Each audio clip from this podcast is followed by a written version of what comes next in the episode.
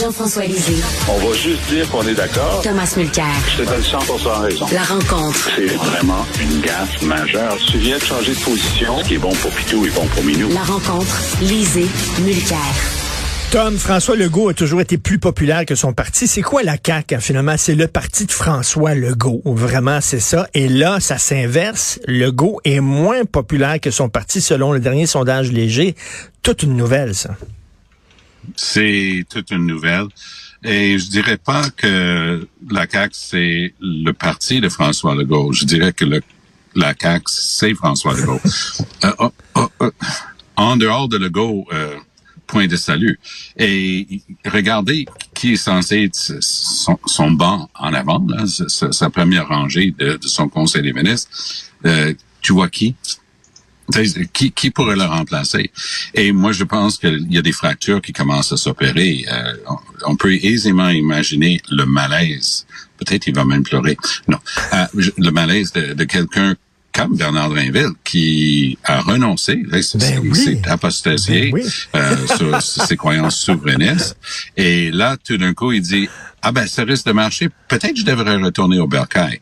Pas sûr que la porte serait grande ouverte. Quoi qu'il en soit, c'est un, c'est un choc euh, énorme. Euh, ce sondage-là. On va tous faire la même analyse. Un sondage, c'est un portrait dans le temps, bla, bla, bla.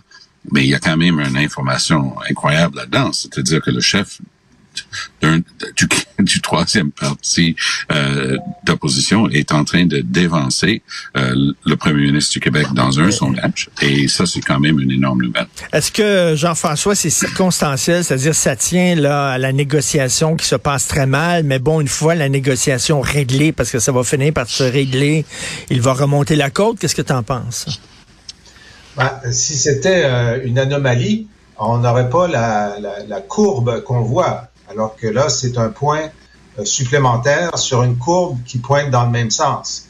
Et effectivement, il y a plusieurs éléments en même temps. Donc, on, comme tu l'as dit, donc euh, euh, Legault tire légèrement son parti vers le bas. En fait, c'est son taux de satisfaction qui tire l'ensemble, la CAC et M. Legault vers le bas. Et il y a des motifs d'insatisfaction. Il y en a beaucoup. C'est vrai qu'il y en a beaucoup depuis longtemps. Mais il semble que les Québécois ont, ont, voulu donner la chance aux coureurs pendant assez longtemps avant de se dire, ben, coudon, ça n'a pas l'air de s'améliorer. Et donc, euh, on va commencer à, à, à, regarder ailleurs. Évidemment, Pierre, Saint-Pierre Plamondon, il y a un phénomène personnel aussi là-dedans. Il n'est pas tout seul, il y a son équipe, il monte son équipe devant, mais il y a vraiment, c'est lui la locomotive du changement politique qui s'opère depuis, euh, depuis un an, mais particulièrement depuis l'été avec la victoire dans Jean Talon. D'ailleurs, c'est intéressant, Pascal Paradis, le nouveau député de Jean Talon, euh, a proposé en fin de semaine au militant du PQ de Jean taloniser le Québec. Et puis effectivement, comme Jean Talon était euh, un château fort libéral, ben, normalement, ce serait plus facile ailleurs, sauf dans l'ouest de Montréal, euh, si euh, ils ont réussi à le faire dans Jean Talon. Quoi qu'il en soit, euh, effectivement, là, à, à, à, quatre points de différence, quatre points de différence dans les intentions de vote, ben, le PQ est à une campagne électorale près de gagner. Parce que là, quatre points, il s'agit qu'il y en ait deux qui changent de côté pour arriver à l'égalité. Euh, c'est euh, vraiment, c'est une montée qui est très, très forte, euh, qui n'est pas, euh, je pense, un mouvement d'humeur parce que ça s'appuie sur un travail que le PSDP a fait depuis la campagne électorale et sans discontinuer jusqu'à maintenant. Là, pour changer cette tendance, il faudrait que PSPP devienne mauvais et que Legault devienne bon. Alors, je vous laisse penser à ce qui va se passer. Euh, écoute, il y a d'autres, il y a d'autres, hein? il y a d'autres acteurs en cause. Euh, ça a été très peu remarqué, mais je peux te dire qu'il y a des gens avec de qui je suis personnellement très proche qui étaient avec nous au NPD des bons bénévoles, des travailleurs d'élection d'expérience. Ils n'aimaient pas le Parti libéral. Qu'est-ce que c'est devenu avec un, un, conservateur progressiste, conservateur de Jean Charest, un gars très conservateur en Philippe Couillard. Ils ont décidé d'appuyer Québec solidaire. Puis voilà qu'en fin de semaine, un des candidats à la co-chefferie, donc Madame Labrie, députée de Sherbrooke, décide de se lancer dans une vision que, que, j'arrive vraiment pas à m'expliquer elle a, elle a observé que la moitié des gens au Québec solitaire n'étaient pas des souverainistes. This just in, grande nouvelle, c'est vrai, il y a beaucoup de gens de gauche, qui ne sont pas souverainistes, mais qui appuyaient Québec solidaire secret de Polichinelle. Tout le monde au Québec solidaire savait qu'ils étaient appuyés par un grand nombre de progressistes, notamment de Montréal, qui autrefois auraient été libéral, faute de choix. Maintenant, ils allaient à Québec solidaire. C'était comme si elle était en train de dire, hey, foutez le camp, là. Je veux pas de vous autres. Parce qu'elle a fait une, comparaison alambiquée. On n'accepterait pas que la moitié de, nos membres soient pas féministes. En tout cas, ça n'avait aucun rapport. Et, et le, la chute on, est en train de parler de la CAQ et du Parti québécois, mais Québec solidaire a été fondé par des progressistes, des gens de gauche qui disaient ça c'est pas mon parti, c'est pas mes idéologies, donc c'est pas ça que je souhaite. Alors très bien, euh, qu'est-ce que ça donnait? Ben ça, donnait qu'ils allaient avoir un, un, parti pour eux autres qui était Québec solidaire et là, ils sont en train de le brader. Ils sont en train de créer au sein de Québec solidaire le même genre de fracture dans la coalition. Parce que, oublions jamais que la prouesse de François Legault est remarquable. Oui, c'est son parti. Oui, c'est lui. Mais il a quand même coalisé des gens qui étaient tannés des, des, des débats du passé et il a formé deux gouvernements successifs majoritaires. Mais ça, c'est en train de se fracturer. Puis j'oserais dire que Québec solidaire, avec des propos comme Christine Labrie, à moins que quelqu'un la ramène, alors il dit ça va pas, non, t'as pas pensé à, ce que ça signifiait. Euh, je pense que ça va jouer très très mal euh, le reste du film pour Québec solidaire. D'ailleurs, ils ont perdu deux points dans le sondage. Ils étaient à 17% ils sont rendus à 15% euh, Écoute, je reviens. c'est un 15 pour, revenir à, je m'excuse, mais Jean, Jean-Marc Léger me fait toujours la remarque, parce que j'ai souvent des, des, signaux comme ça pour le NPD. Il me dit, non, non, ça, c'est des appuis sur papier de gens qui votent pas. Alors faites attention. Je pense que 15% c'est assez généreux pour Québec solidaire de ce temps Jean-François, euh, on le sait, François Legault aime ça, être aimé. Il aime ça lorsqu'il gagne, lorsqu'il est majoritaire. Il aime pas beaucoup la confrontation. Euh, de voir ce sondage-là, est-ce que, selon toi, ça va lui donner le goût de dire, ah, je me représenterai pas? Ben, c'est sûr que ça le met de mauvaise humeur parce que, euh, remarque, il, il, a toujours dit, hein, il a dit, bon, ben, au début, ça va aller bien, puis ensuite, il y a un moment où ça va aller plus mal. Mais euh, tant que tu l'as pas euh, connu dans ta chair comme premier ministre, avoir été aimé autant que lui, et là, être victime d'un désamour, un désamour relatif, parce que par rapport à, je sais pas, à Justin Trudeau, par exemple, il est très aimé comparé à Justin Trudeau, mais il est sur une pente descendante, il doit s'habituer à ça. Et, là, euh, les, vraies difficultés commencent. Et devant lui, il y a un problème avec le Front commun, très difficile à régler, un problème avec les municipalités, où là, sont à couteau tiré, c'est un problème d'argent. Il n'y a pas autant d'argent qu'avant. Est-ce qu'on va réussir à passer à côté de la récession ou non? Ça, il doit allumer des lampions pour qu'on n'ait pas de récession. Euh, puis il se dit, bon, j'ai encore trois ans. J'ai encore trois ans. Si on était dans l'année préélectorale, là, ce serait très dur mais il y a encore du temps. Plein de choses peuvent se produire. Euh, remonter la pente, ça se peut. Moi, je me souviens, avec le gouvernement Bouchard, on était passé de 15 points derrière M. Charret en 98, puis on l'avait rattrapé, puis on avait gagné l'élection par la peau des dames, on avait fait une remontée. Alors, des remontées, ça se peut. Euh, et, il a le temps de le faire. Mais c'est sûr que bon, il va parler. Il y a une conférence de presse, je pense, à, à 11h30.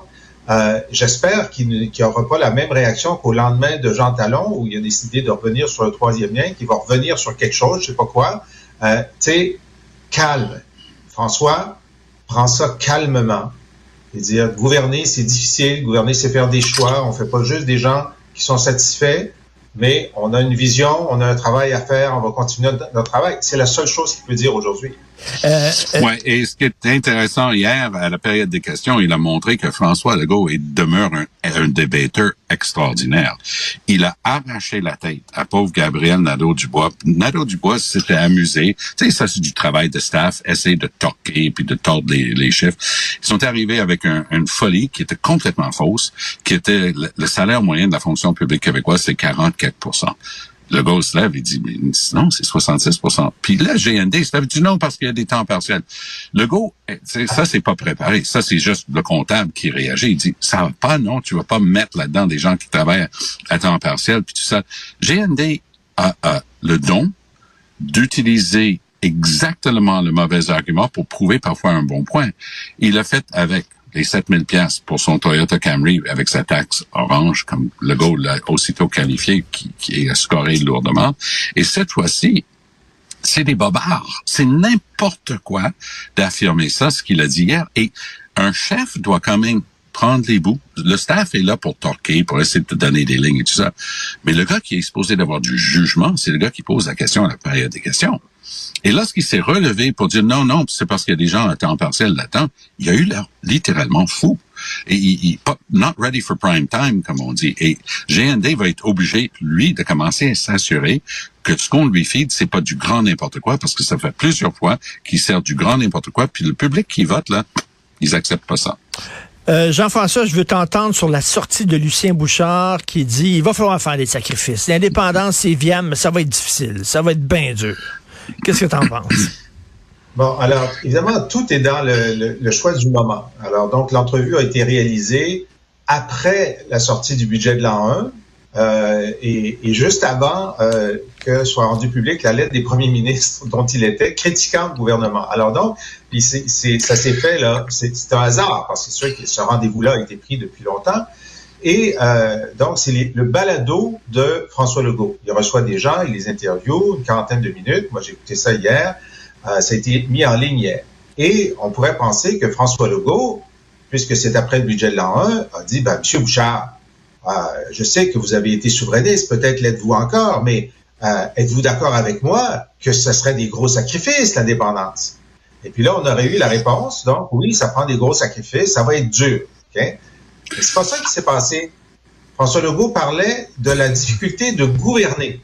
Il n'a parlé, n'a posé aucune question sur l'indépendance ou la souveraineté.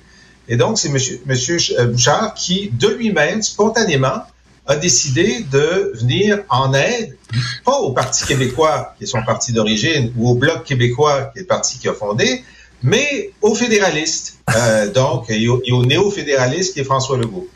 Et il n'a pas dit, écoutez, euh, parce qu'à l'époque, je me souviens, on disait, c'est un grand chantier, ça va être un effort considérable, mais ça vaut la peine, ça va être de l'énergie positive. Dire, on n'a jamais nié qu'il y, aurait du travail à faire? Euh, mais euh, il a dit, ça va être dur. Ça va être dur. Puis là, on disait, nous, on a toujours dit, je dis encore, mais ça vaut la peine. C'est un travail qui vaut la peine. Là, il n'a pas dit, ça vaut la peine. Non. D'ailleurs, la seule chose qu'il a dit sur la souveraineté, c'est, il paraît que maintenant, on peut plus la faire. Alors, il a, puis à la fin de l'entrevue, euh, Monsieur euh, Legault dit, euh, je veux vous entendre sur l'avenir de la nation.